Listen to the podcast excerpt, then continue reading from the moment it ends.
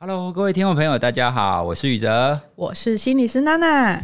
哎，我问你哦，有的时候我会觉得狼神神，就觉得你好像身体就是一个没有充饱气的气球一样扁下去。这个时候啊，除了运动跟睡眠以外，你还会做什么来帮你自己调整呢？当然是吃啊，就是食补啦。因为我觉得吃、动、睡是人生生命的三大支柱。哎，对耶，我也很常讲吃、动、睡。可是现在号称食补的项目很多啊，大家都很爱吃啊。那哪一种你的经验是最好的呢？我觉得喝鸡精很不错，因为像我从高中开始，每一次只要面对大考，那我妈早上都会给我喝鸡精，就真的比较不会感冒。不然到大考的时候啊，你还感冒就会很麻烦。还有像是生产完之前每一胎，我妈也都会帮我准备好几组的低鸡精，因为那个时候身体的状态就真的很像生过一场大病一样，你会需要很高品质、好吸收的蛋白质来补充体力。所以今天呢，我们就要来推荐一款适合全家人的低基金，叫纯链低基金。我试喝了以后啊，我首推的口味是黄金藓低基金，就像早上起床喝一碗热热的蛤蜊鸡汤一样，真的很舒服，很适合上班族或是像我们这种需要大量动脑的知识工作者。而且它用的藓是花东纵谷的黄金藓场养殖的。我之前回娘家，就是在花莲的时候，也会带孩子去蒙拉给他们塞一口，真的是品质有把关。身为花莲人，我当然就要推荐一下我们在地的产品。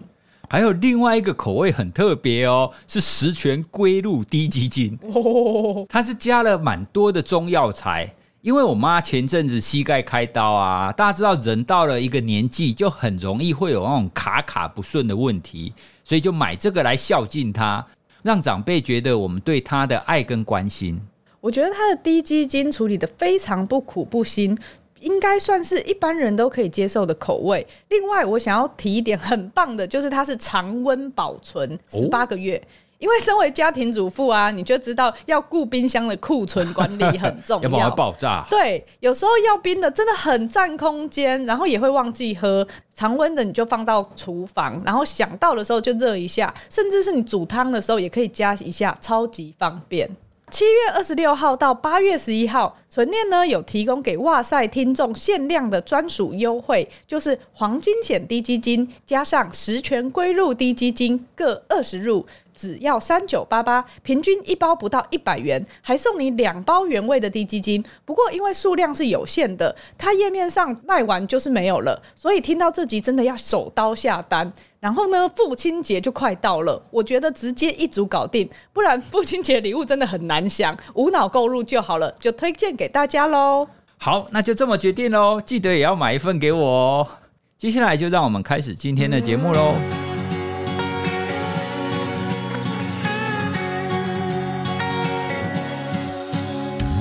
Hello，各位听众朋友，大家好，欢迎收听哇塞一起聊。Hi Barbie，Hi Ken。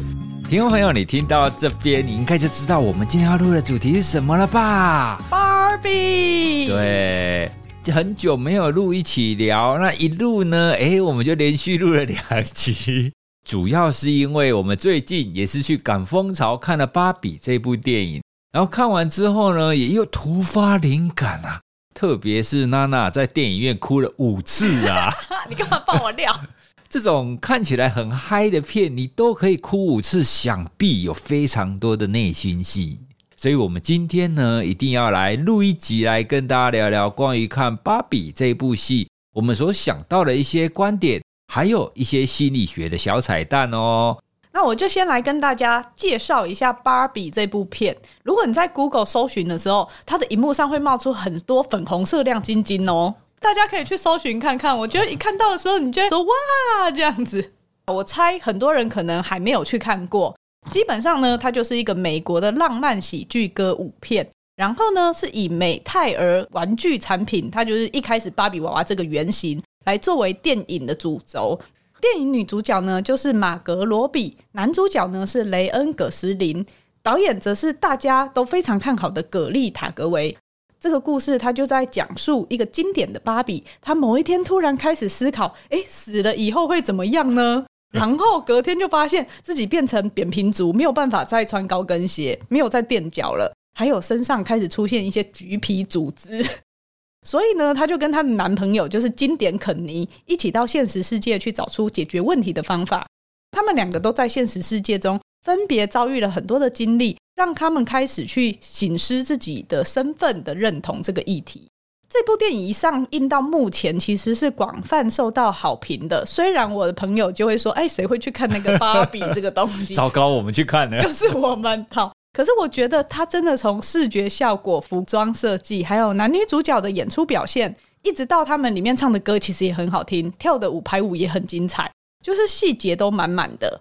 幽默感的部分，我觉得它虽然不是捧腹大笑的那一种类型，但是呢，它的那种很荒诞又很细腻的。状态会让你一直觉得看的时候是保持着趣味的，比如说像一开始的芭比乐园，在这个世界里面的规则就真的很像小朋友拿着芭比娃娃在玩扮家家酒的时候那种想象的状态。比如说他早上起床要倒牛奶来喝，或者是他冲澡的时候是没有真的有议题的，他就是啊这样子以为自己已经做完这件事。我刚开始还不太知道他演什么耶。你以前有玩过芭比娃娃吗？有啊。其实就是那个状态，所以他用一种很讽刺的，比如说像他要移动到车里，他也是直接飞进去车里，而不是像我们走进去还要开门。那个门不能开。对，因为那个门不能开。然后他们里面也会说，哦，其实他们并没有真的有引擎之类的，你会觉得有点闹，但是你同时又会勾起小时候玩芭比娃娃的回忆，或者是我女儿他们现在也正还在玩着芭比娃娃，你就会觉得好有趣哦。这种手法你会觉得很丰富，然后很精致，就是每一个画面跟每一个动作跟每一句话都是有设计过的。不过也有部分的评论家他们会觉得说啊，这个就是一个非常女性主义的电影啊，所以有些人就会觉得哎，他就是在说教啊，或者是觉得里面的角色刻画是有一些瑕疵的。有在看这部片的时候啊，我想起一部老片，他们在搞笑的手法上很类似。那部片叫《鸡飞总动员》，你有看过吗？你确定是我那年代的吗？我 连听都没有听过。《鸡飞总动员》这部片，它其实是来自于《Top Gun》。当时 Tom Cruise 的《Top Gun》红了以后，然后接下来他就由查理辛拍了这部《鸡飞总动员》，它里面的非常多的剧情都是在讽刺 Top Gun。哦，然后所以当时非常红，所以后来他还拍了第二集跟第三集。听众朋友，如果你看过《鸡飞总动员》，拜托请留言跟我讲一下。不然我觉得啊，我在跟娜娜讲的时候，她好像一副我是外星人一样。你很需要取暖，对不对？刚刚你把这部电影讲的这么好啊，可是其实我在网络上有看到有一些 KOL 说啊，你如果带男性去看《芭比》这个电影，那你可以观察一下。观察一下，看完电影以后啊，这个男性到底有没有流泪啊？是不是有很有感啊？是不是可以理解芭比在讲什么？来评断这个人可不可以交往？我是觉得有点太武断了吧。原本要男生哭，可能在这个社会概念下面本来就不是一个容易的事情。然后再加上每一个人都会有不一样的喜好，本来就需要互相尊重啊。你也不会因为你的女朋友今天不喜欢陪你看变形金刚或者是玩命关头，然后你就觉得要跟她分手，对不对？我觉得他想要带出来讨论的，或许是如果在看完这部片以后，然后你的另外一半他呈现出来是一个非常沙文主义的状态，嗯，大男人，或者是觉得哦里面就是 bullshit 在干嘛之类的那种，你会观察到那个人的状态可能跟你的价值观是有落差的。如果是我，确实我在这段关系当中，我会后退几步，再多做观察。就如果他刚好是另外一面，就极端的另外一面，完全搞不懂他到底要演这个，或者是非常的否认嘛。自己在看的时候，虽然我不像你可以哭五遍，但是我还是可以理解他要表达的那一些概念哈，关于女权、关于被压迫等等的。开始谈论电影之前呢，我们先来聊一些关于芭比的豆知识。诶，你知道我在查的时候，我觉得这些豆知识很有趣耶。好，第一题，你知道芭比是什么星座的吗？你确定你科学心理学家的人设是可以聊星座的吗？呃，应该还好吧。因为像上次啊，我的朋友出了一点小意外，然后我就非常直觉性的回答说：“诶，你要去安太岁耶。”结果他们就全部都在那边笑我说。哎、欸，他们要去爆料说，哇塞的娜娜科学形象人设翻车，竟然说要安太岁。哎呀，没有那么有包袱吧，就只是聊天嘛。好了，那我们换一个问法好了。那你知道芭比是什么生肖的吗？讲生肖可以了吧？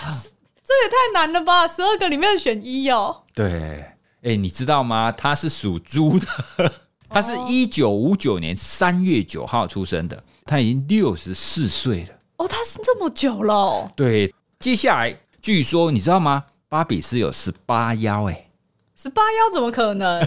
哦，但是我们家的芭比看起来是这样，没错啦。对，就是因为这个样子，所以有人会评论说，把芭比娃娃设计成就是完全不可能会出现真人的状态。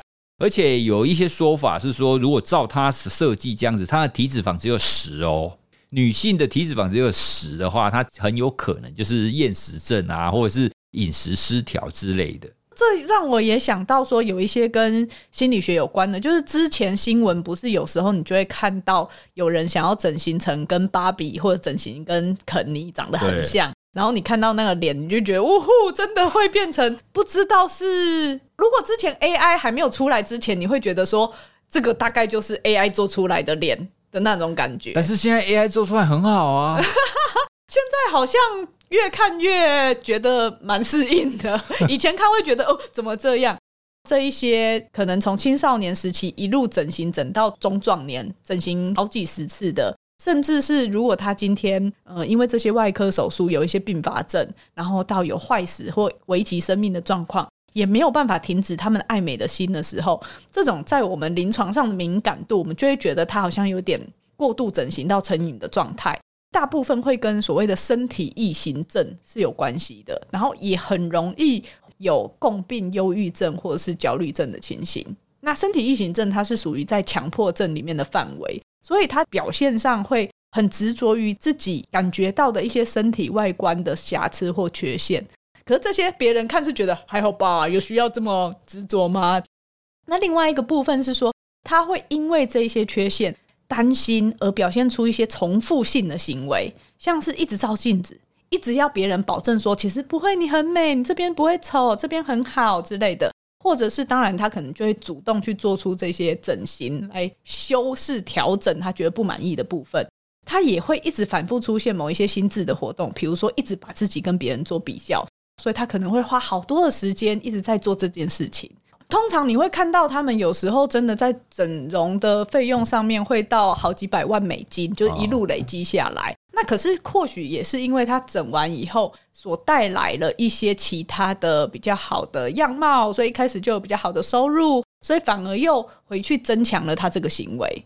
芭比娃娃就过分的强调了他的身材这件事情，确实之前就一直会有这样子的一个批评声浪。所以后来，他也渐渐的去开发、去推出不同身形的芭比哦，那甚至还有坐轮椅的，这也是要让每一个孩子都可以喜欢自己的身体啦哦，不然觉得说，哦，好像要长成那样子才好看，那样才叫做标准，才叫做完美。对，这样子其实不恰当的。好，那我们回到电影来啊，诶，那这一次电影在上映的时候啊，刚好跟一部《奥本海默》哦，就是丢原子弹的。是诺兰所导演的哦，所以两个同时上映，同台对打。可是呢，他们不仅没有对立，而且还出现一个迷因，那个迷呢叫巴本海默。哦，那巴本海默就是把芭比跟奥本海默合起来了。好，那这两部片的主要演员还有导演，他们都会在另外一部片的电影看板前面，哦，就会拿着那个电影票，然后拍照宣传。进一步呢，就炒热这两部片的话题。哎，我觉得这真的是一个好招。哎，哎，可是娜娜，你知道为什么这两部片它可以这样联合宣传吗？我知道他们一起宣传，但是不知道为什么它可以成功。哎，就是是一种强强联手的状态吗？可是你觉得只要两部强片同时上映，他们就可以联手吗？通常好像比较是会竞争那个时段，所以比较是竞争关系才对。对啊，好，这其实当中呢，有一些心理学我们可以来聊的哦。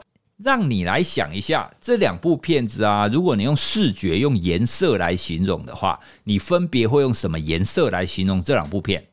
芭比当然就是粉红色啊，这就不用说啊。那奥本海默可能就比较暗吧，因为它也纪录片，虽然它有那个爆炸，可能橘橘的，但是色调还是偏比较灰暗的。对，我们就可以来跟大家介绍心理学上有一个对比效应的概念。对比效应呢，它其实是来自于视觉心理学啦。它主要是说，如果我们把一个浅色系的，好像是把粉红色，哦，粉红色这样子的颜色呢，如果放在一个背景是灰黑色，就比较暗的，这样子这个粉红色就会明显的跳出来。哦，所以大家可以想象一下，这个同样的粉红色放在白色背景跟放在黑色背景，哦，那放在黑色背景那个部分看起来就会比较亮。哦，所以这个是对比的效果。对比的效果呢，它其实不只出现在所谓的视觉上，其实我们的想象上其实也是。就像你刚刚讲的啊，芭比就是亮粉红色，而且是女性，而且是开心、是开朗、是在闹的、是在歌舞的。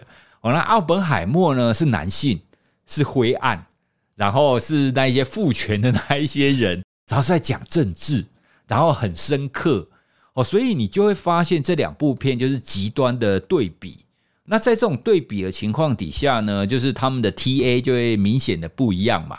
他们就不会有互相抢观众的这样子的效果，因为主要的 TA 是截然不同的。在这种情况底下，两部片一起来宣传，他们就会有这种衬托的效果，彼此帮衬啊。哦，所以我觉得就是这一次的这种巴比海默，诶，不是巴比海默，叫巴本海默 这样子的迷因会成功，跟这两部片有这样子的对比的效应，哦，它其实也有很大的关系。感谢宇哲小老师精彩的心理学分享。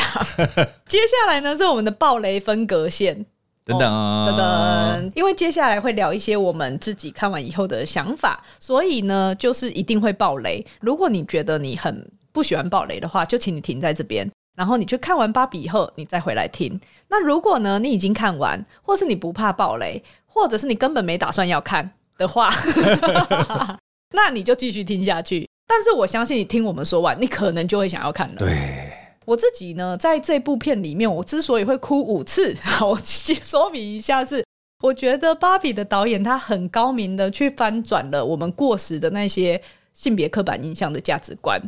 这部片呢，它就是像我们刚刚说的，芭比金发大眼、挺鼻、丰腰、细臀啊，很完美的外形，甚至是他可能在思想上面、在举止上面等等的。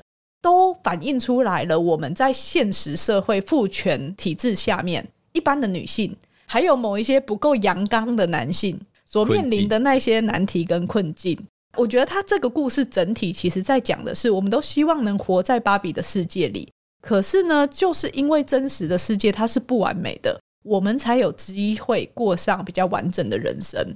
虽然他用喜剧电影来包装，那你如果真的想要无脑看，其实也是可以。大家不用因为听完这个就觉得我一定要在里面找到什么，不用那么压力大。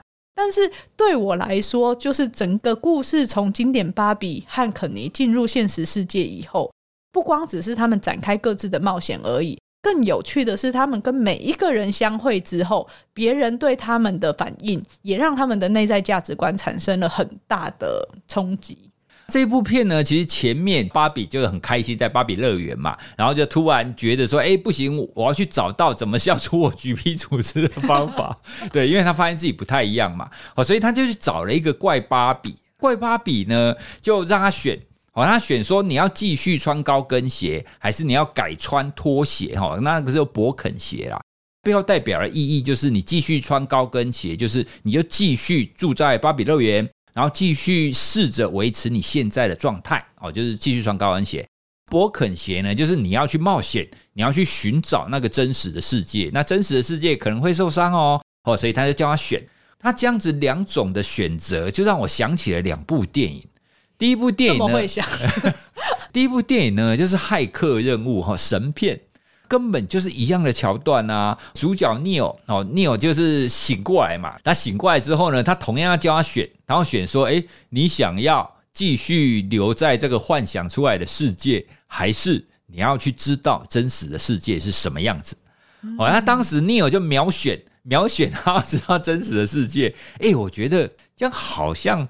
不是那么合理耶，你知道吗？对，因为我觉得芭比比较合理，是她后来其实一开始是选高跟鞋，她一直选高跟鞋啊，然后怪芭比一直叫她不说不行不行，你要不要再重新选选看这样子？觉得一般人其实很难那么理智的去选择那个真实的世界。如果你原本的生活过得还不错，虽然好像有一点点无趣无聊，但也不是到很糟。基本上人都是抗拒改变的，嗯、所以你会不想要踏出舒适圈，你不确定出去以后会遇到什么事情，所以我们宁愿这里再糟糕，我可能也还是会窝在这个原本的地方。所以我觉得芭比的这个设定好像比较，虽然它是玩具，但是比较贴近人性。对，那真的是比较人性。其实我看到这一段的时候，我想到非常多，因为像我们之前在讨论如何建立好习惯，然后再讲你怎么样去调整你的睡眠作息，其实都一样啊。你跟他讲那么多，睡觉前不要划手机，你才睡得好，但是你就改不过来啊，因为你现在的这个惯性才是你习惯的哦，所以人确实是非常抗拒改变的。第二部电影呢，诶，刚好也是诺兰导演的《全面启动》。诶，你还记得吗？《全面启动》当中啊，他其实就描绘了他们有一个方法，就打药，然后他们就可以去进入别人的梦中，然后他就可以控制梦嘛，就可以把梦境变得很美好。然后里面呢，就有一个桥段，主角里奥纳多哦，他们就去找有拥有药的一个可能是药商吧。然后呢，他会发现，诶，这个药商呢，他背后有在做一些类似非法的勾当，在一个黑暗的房子里，然后在那边就躺着十几个可能是老人，然后他可能是没有办法走，已经行动不便的人，然后就让他们每天都来那边打药做梦。那因为呢，那个药就有一点类似我们现在的毒品一样啦，就是你常常用，它可能会伤害大脑啊，会对人不好，对生命不好等等之类的。那个时候主角群就说：“诶，你怎么可以这样子做啊？”可是呢，当时就有一个老人，他就讲了一句非常关键的话，他其实就讲说啊，其实这些老人来这边啊，是来被叫醒的，因为梦呢才是他们真实的世界。因为这些已经很老很老，是甚至他的四肢都非常不方便的人，你叫他留在真实的世界，他根本没有办法做什么。他真实的世界就是痛苦啊。嗯。可是如果他在梦中，诶，他什么事情都可以做，甚至在梦中他可以跑步啊，他可以飞啊，甚至他可以回到年轻的时候啊。哦，所以我在看到那个桥段的时候，诶，我真的可以理解。为什么那一些人宁愿可能会缩短自己的生命，但是他仍然会愿意停留在梦中？哦，因为梦中才是比较好的状态啊。所以我刚刚跟大家分享这两部电影，就是我看到芭比要选择的时候，真的要选择真实这件事情，真的是一件非常困难的事诶。而且我觉得你可以发现，像这些大片里面，它都有这样子的灵魂叩问吧。嗯。所以其实对于人类来说，现实很痛苦，梦幻很美好，这之间的那个冲突，是一直好像是我们需要面对的一种选择。对。现在一起，大家跟我们一起回到现实，来聊芭比。她在现实世界作为一个象征性的角色。其实他到那边以后，他本来以为大家看到哇是芭比，然后会很受欢迎，大家都爱他，会给他一个抱抱之类的。但是呢，结果因为他一开始出现就是滑直排轮，穿着紧身衣，很 fashion。对，哎，很 fashion 吗？在那个年代很 fashion。可是他却发现，哎，怎么男生对他都只有色色的遐想？然后女生则是对他嗤之以鼻，所以不管是芭比还是肯尼，他们来到现实世界以后，他对于自己、他人跟世界，就是他三观全部都要打掉重练，就离开他的舒适圈嘛，甚至到一个很恶劣的环境。那这边呢，我印象最深刻的就是一段，就是芭比到了真实世界，因为他要找就是以他以为的主人嘛，那个主人就是一个女孩叫莎夏。芭比一刚开始也以为，我只要找到她的话，她应该会非常欢迎我吧。可是刚好是相反哎，而那个沙夏根本就是呛爆他，我觉得你以为我们都会喜欢你吗？怎样怎样怎样？哦，其实女孩就长到一定年纪以后，她会讨厌芭比。其实她是真的哎。其实二零零五年啊，就有发表过一个心理学的报告，那个报告当中就提出，在女孩人生当中会有一段就是非常讨厌芭比的阶段，她是直接讲芭比哦。而且呢，他们发现啊，那些女孩会用不同的方式去虐待芭比。啊，哎，包含是剪她的头发啦，或者是把芭比放进微波炉。哦，所以就不是那种一般正常玩法，然后让它变成可能是坏掉的状态，它是刻意去破坏的状态，它就很像是那些女孩要否定芭比一样。你知道吗？二零零五年那个时候，那个时候七到十一岁的孩子，你觉得那个时候的孩子都在玩什么？除了芭比以外，二零零五年吗？十八年前。十八年前，我要回想一下哦。好，我知道，小甜甜布兰妮。叮咚叮咚，没有错。这一篇研究当中啊，他有列举了几个当时最红的东西，就除了芭比以外，还有小甜甜布。哎，听众听过小甜甜布兰妮吗？应该有吧？应该至少你你都听过了，应该有一些也听过吧？其实还有一些 IP 也是很红的哦，辛普森家庭蛮好看的。还有一个现在也非常红，叫宝可梦。他已经出来那么久了吗？对。那份心理学的调查报告，他其实就列举了非常多的这一些就是很红的 IP 啊，结果呢，他们就发现他们对芭比的爱恨情仇特别的强烈。嗯，研究者就觉得说，哎，到底为什么会这样？所以他们谈说，似乎他们长到就是大概可能是国小中高年级，他们就开始会想要拒绝芭比这个 prototype，就觉得说，哎，我不应该是这个样子，我要去追求我自己的样子。确实，在成长不同阶段，好像会有这样子的现象。因为像我大女儿啊，她之前幼稚园的时候是热爱 Elsa 的，每天都在 Let It Go。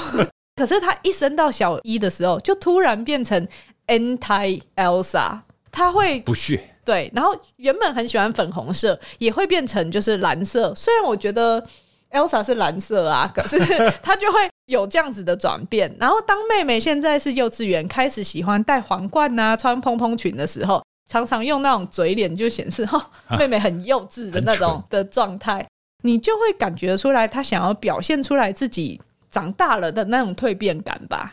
记得我进入青春期的时候。就是大概小六升国中的时候，我也都会短发，然后不穿裙子，走一个帅帅的路线。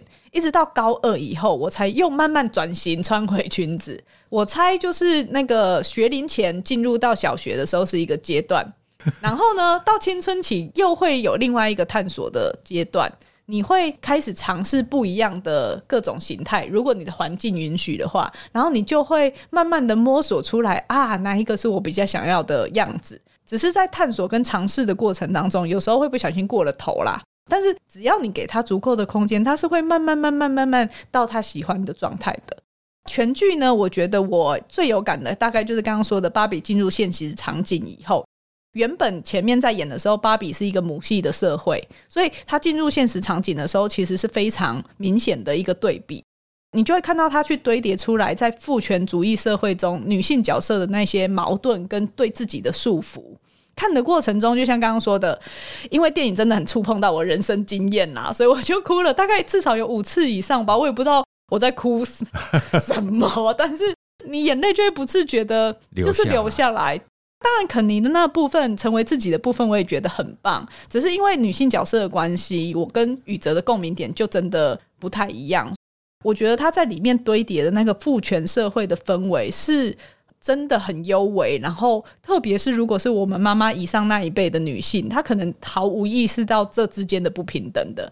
到我们这一代的时候，比较能够清楚的去意识出来。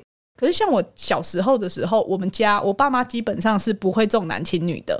可是我小时候成绩比较好，所以我就会听到更老一辈的长辈说：“哎呀，低唔不一不一的高。”你没有听过这句话吗？没有呢。就是猪不肥，肥在狗身上。其实就是说，哎呀，男生应该要比较比较厉害呀。吼，怎么是怎么是女生比较厉害？怎么是女生比较厉害的那种形容啦。那一辈的会觉得这样说很自然，也没有觉察到自己有一个贬义在里面，没有想过那一句话。以前的我听到的时候，我会觉得，所以我比较念书会是我的错吗？你就会觉得你做了一件事情，可是这件事情没有人称赞你，反而你好像不应该。然后另外，我想我弟也不想要躺着也中枪啊，他明明就也很优秀啊，可是我觉得有时候是。不是说在父权的这个状态下面，男生就不会受伤，其实也是会的。这样的情形也一路的延续到我考研究所。比如说那个时候已经大学毕业了，然后我隔壁的堂哥，我印象很深刻，他就对着我说：“女生读这么高干嘛？会嫁不出去啦。”还好啊，因为你只要找念博士的就好。啊，也对。我以为你是要说还好啊，这句话不过分。我想说，哎、欸，你你是我认识的那个人吗？这样。另外一个，我不知道你有没有记得，就是有一次我跟你一起出差去上海，我们去参加那个华人应用心理学大会的年会。我和宇哲都是受邀分享睡眠讲座的讲者。我记得一进入会场的时候，我走在前面，然后宇哲拿东西走在后面。到了会场，那个工作人员一碰到我就说：“哎，你好，你是老师的助理吗？”对，然后我就说我是讲师，他们才全部就是一排人傻眼，嗯，就是停顿个尴尬的几秒，然后才说：“啊，老师真是太年轻啦，什么之类的。”你就会知道这种是很隐含，他也没有恶意。可是这种性别刻板印象，他就是直接认定年轻女性只有当助理的份。而这些讯息，它是一直围绕在我们的身边的。这些东西是一般男性在这个社会中可能比较没有机会经验到的。所以我觉得那个共鸣点不一样，是来自于这个的本身。但是老实说，我觉得台湾这几年真的因为性别平权的推广。已经好非常非常多了，特别在亚洲社会里面，我觉得是排名很前面的。对啊，像娜娜刚刚讲的那一些，其实我在电影当中，我也可以感受到，他确实是想要凸显这方面的议题。不过呢，主要是因为我是男性，所以我会比较投入在肯尼那个部分，所以我在电影里面也会看到，哇，肯尼其实这个人不坏啊，他就是想要爱啊，而且呢，他在芭比乐园当中，其实他就反映出。刚刚娜娜讲的就是父权社会，因为芭比里面是母系嘛，好，所以呢，就是肯尼在里面的地位非常低。他的工作呢，就是站在沙滩上，他甚至连冲浪，甚至连救生都不会哦。他的工作就只有站在沙滩上而已。而且我后来才很惊讶的发现，芭比根本从来没有关心过他住在哪里。男性在一刚开始是没有住所，对，是没有房子的。对，所以就是很像是奴隶一般，甚至连奴隶也不如啊。那个时候我就看到哇，刚开始芭比乐园的男性哦，他真的是非常渴望被关注，然后希望呢自己的自尊可以提上来嘛，因为觉得说这个社会好像都不需要我啊，我在那边干嘛？我只能站在沙滩上，这样一点用处都没有。哦，所以呢，我就想到从肯尼的这样子的一个追求的表现，就是他希望有归属感嘛。第二个呢，他就想要自己的自尊，因为他希望自己知道我是有用的人，而不是只有站在沙滩上而已。哦，所以呢，我觉得这一部片，不管你是男性或是女性，哦，其实它当中都会投射给你一些关于我们这个社会，然后关于各种性别，它会出现的这一种观点。像你刚刚讲到那个肯尼，后来是带着他的父权主义的书哦，他以为父权跟马是有关的，然后就回去芭比乐园洗脑其他的芭比们。等到呢，芭比后来带着那个原来是以前玩他的那个人，其实是妈妈，不是女儿。然后他带着那个格洛丽跟女儿，就是莎夏回去芭比乐园的时候，他才发现说，哎，整个就是不一样，不一样了，整个颠倒过来了。我觉得那个高潮就在于他带回去的那妈妈葛洛丽，他要反洗脑其他被肯尼洗脑的芭比。这句话是有点老舍。那一段他真的是金句喷发，他在有一点类似说教，然后要把那一些已经被洗脑、已经傻掉了芭比哦，要把它变回来。对，可是真的非常一针见血。比如说他会说，女人要瘦又不能太瘦，又不能说想要变瘦。要说是想要健康，但还是要瘦，你懂吗？那真的非常的矛盾。或者是女人要懂得赚钱，但又不能太爱钱；女人要成为母亲一般的角色，但又不能太像男人的他妈。你听的时候，你就觉得说，对对对，我在这个社会中被赋予的，你应该就是这个样子。比如说，当对方有邀约的时候，你如果马上说好，他们可能就会觉得你很淫荡。可是如果你说不好，他们又说你很虚伪、很假，那你怎么做都不对啊！所以你永远不能炫耀，不能高调，你也不能软弱，你也不能叛逆，就是真的，一切一切都太难了。当你展现出来真实的自己，或者是当你展现出来他们期望中的样子的时候，永远都不会有人奖励你跟感谢你。所以当他道出这些现实生活中女人的辛酸的时候，我觉得那些芭比醒了，然后我觉得我也醒了。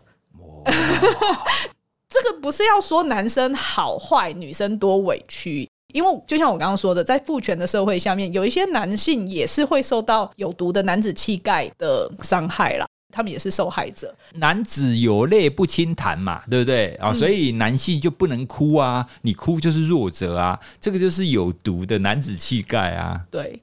就像我们刚刚一开始说的，这些性别刻板印象跟枷锁，它真的像空气一样。所以有时候，像我们自己没有觉察到，或是根本对方没有这样子对我们，我们就自己先在内心有那些矛盾的小挣扎、小剧场，然后就自己束缚了自己。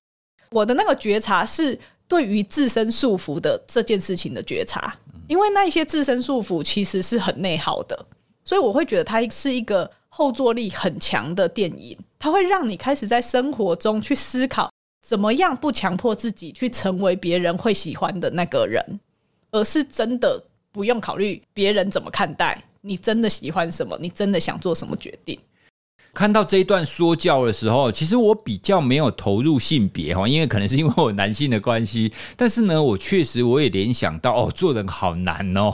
你要变瘦，但是你不能讲你要变瘦，你要说我为了健康啊，我为了体态啊。所以我当时确实也感受到哦，真的，其实很多事情在我们整个社会环境的氛围底下，你真的很难单纯的做自己，你还要去面对别人怎么看待你。那你又希望别人看待你是好的哦，所以呢，这当中确实有很多的议题，我们在生活上可以好好的可以想一下，然后看知道哎，到底我要的是什么，或者是我真正喜欢的自己到底是什么？我觉得这部片真的，它不是在想要造成男女的战争，或者是去说父权比较好，或者是女权比较好。因为性别本来也不是只有这二元而已，而是非常多面向的，所以他谈的就像你刚刚讲到的，他谈的是一个自我认同，也就是说，他谈的是一个尊重。尊重的意思就是，我们愿意让一个人按照自己的本性去生长，是一种认知到每一个人都是有独特个性的一个能力。这个能力其实是我们开始每一个人都身体力行的做出来。对待身边的人的时候，其实我们的氛围跟环境，它就是会改变的。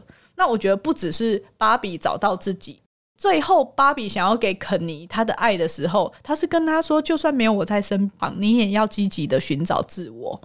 就像电影的尾声的时候，芭比也希望他可以踏出舒适圈，到现实世界去成为人类，所以他就问了那个芭比的创造者，那个老奶奶的准许。可是他一贯的到最后。老奶奶也是跟他说：“其实你不用问我，他这个概念是从头横贯到尾的，你才是你人生掌握的那个人。”哎，我觉得那个老奶奶啊，在整个电影当中的串场其实非常关键。哎，在我的记忆当中，大概有三个段落哈，这个老奶奶有出现。第一个呢，就是他一刚开始到了真实世界的时候，然后他就跟老奶奶一起坐在公车站的旁边。当时就看了一眼那个老奶奶，然后就发自内心的说了一句：“哇，你好美哦！”然后那个老奶奶就笑着跟他说：“哎，我知道。”我当时看到这个时候，我觉得很有意思的地方是，大家还记得吗？芭比之所以要到真实世界，是要解除她自己长出橘皮组织嘛？哦，所以典型芭比是觉得老化，是觉得老是一件很可怕，是一个罪不可赦的事情。可是，在当时，她却对着老奶奶说出：“你好美。”哦，所以其实他已经开始发生改变了。诶，美它并不是原本他所定义的典型那个样子。哦，只是这个时候他还不自觉。哦，他只有发出来，可能是从他的内心不自主的发出来，他还没有感觉到。哦，这是第一个。第二次出现呢，大约是在芭比在美泰尔公司里面在逃跑的时候，然后就不小心跑进一个房间，然后那个房间呢，老奶奶在里面。然后他就邀芭比一起喝茶，然后芭比就这样一直抱怨啊，说：“哎，我要很完美啊，我需要很完美的状态啊。”当时呢，老奶奶讲了一句话，我也印象很深刻。他就说：“啊，你不需要完美，你要 just right，你要刚刚好。”哇，我觉得他这句话讲的真是棒啊！对，因为完美它概念就是有一个标准的状态嘛。可是呢，我们在生活当中，你不会有永远一致的状态啊，你只要刚刚好就可以了。而这个刚刚好的标准，就是你自己，哦，就是你跟这个社会、跟你这个环境交互底下的刚刚好。哦，那如果要用生理学，我们就是一个动态平衡啊，哦，就是一个你在你跟环境交互底下的刚刚好。哦，所以我觉得他这句话讲的真棒。第三次呢，就是最后，然后最后他们对话的时候啊，老奶奶也说了一句：“其实没有所谓的完美，因为人生呢会一直在改变的。哦，因为你一直在改变，你怎么会有一个固定的标准来告诉你什么是完美呢？所以就呼应了前面两次他出现，他一直在谈的哦，你要追寻的其实是你自己到底是什么，你想要的是什么。说到这个啊，我想到《鬼灭之刃》最新这一季。刀匠村这一季啊，第一集当中，我就看到那个无惨哦，就那个鬼王嘛，哦无惨，他也讲了一句很关键的话，他就说：“我最讨厌改变了，我厌恶改变，因为呢，无产就觉得我是完美的。哦，所以你们这一些我制造出来的鬼实在是太蠢了，实在是太烂了，你们不应该就是脱离我的设想，只要我想做的，你们就应该要做到，这就是完美。”当中，它凸显出来的议题就是改变，它是本来就存在的一件事嘛，所以你不太可能有不变的完美在那边。而且，它还有另外一个呈现出来的是，你如果不变，就代表了你没成长啊。对啊，你如果要成长，你就一定要改变啊。所以呢，在这两个概念底下，我们就可以知道，其实真正的一个比较好的状态，是我们可以不断的成长，可以让自己变得越来越好。哦，这才是我们一般生活所想要的嘛。那如果你都不变，你就永远不会变好啊。你刚刚讲的那三个老奶奶出现的情境，我发现我好像也都有哭诶，我到底哭了几次啊？我不知道。总之呢，我觉得芭比这部片就是很值得进去戏院里面看。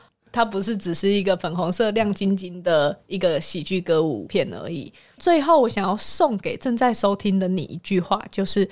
做你最喜欢的那个自己，而不是别人心目中的那个你。完美不是只有一种模样，要学会拥抱每一个独特的你。这部电影它确实要告诉我们的概念，其实就是这个样子，跟我们节目一直在谈的自我觉察 哦，它是同样的概念。以上呢，就是今天想要跟大家聊聊《芭比》这部电影。接下来是回复留言时间。前几天呢，我有在线动问大家一个问题，就是现在天气很热，所以大家睡觉会开冷气吗？你会开多久？那你有没有什么方法晚上可以让你凉爽，比较好睡一点呢？我会问这个问题呢，主要是我想要录一集，当你热爆的时候，有没有什么安睡的法则？好，因为呢，有一篇 paper，它就在讲这件事哦。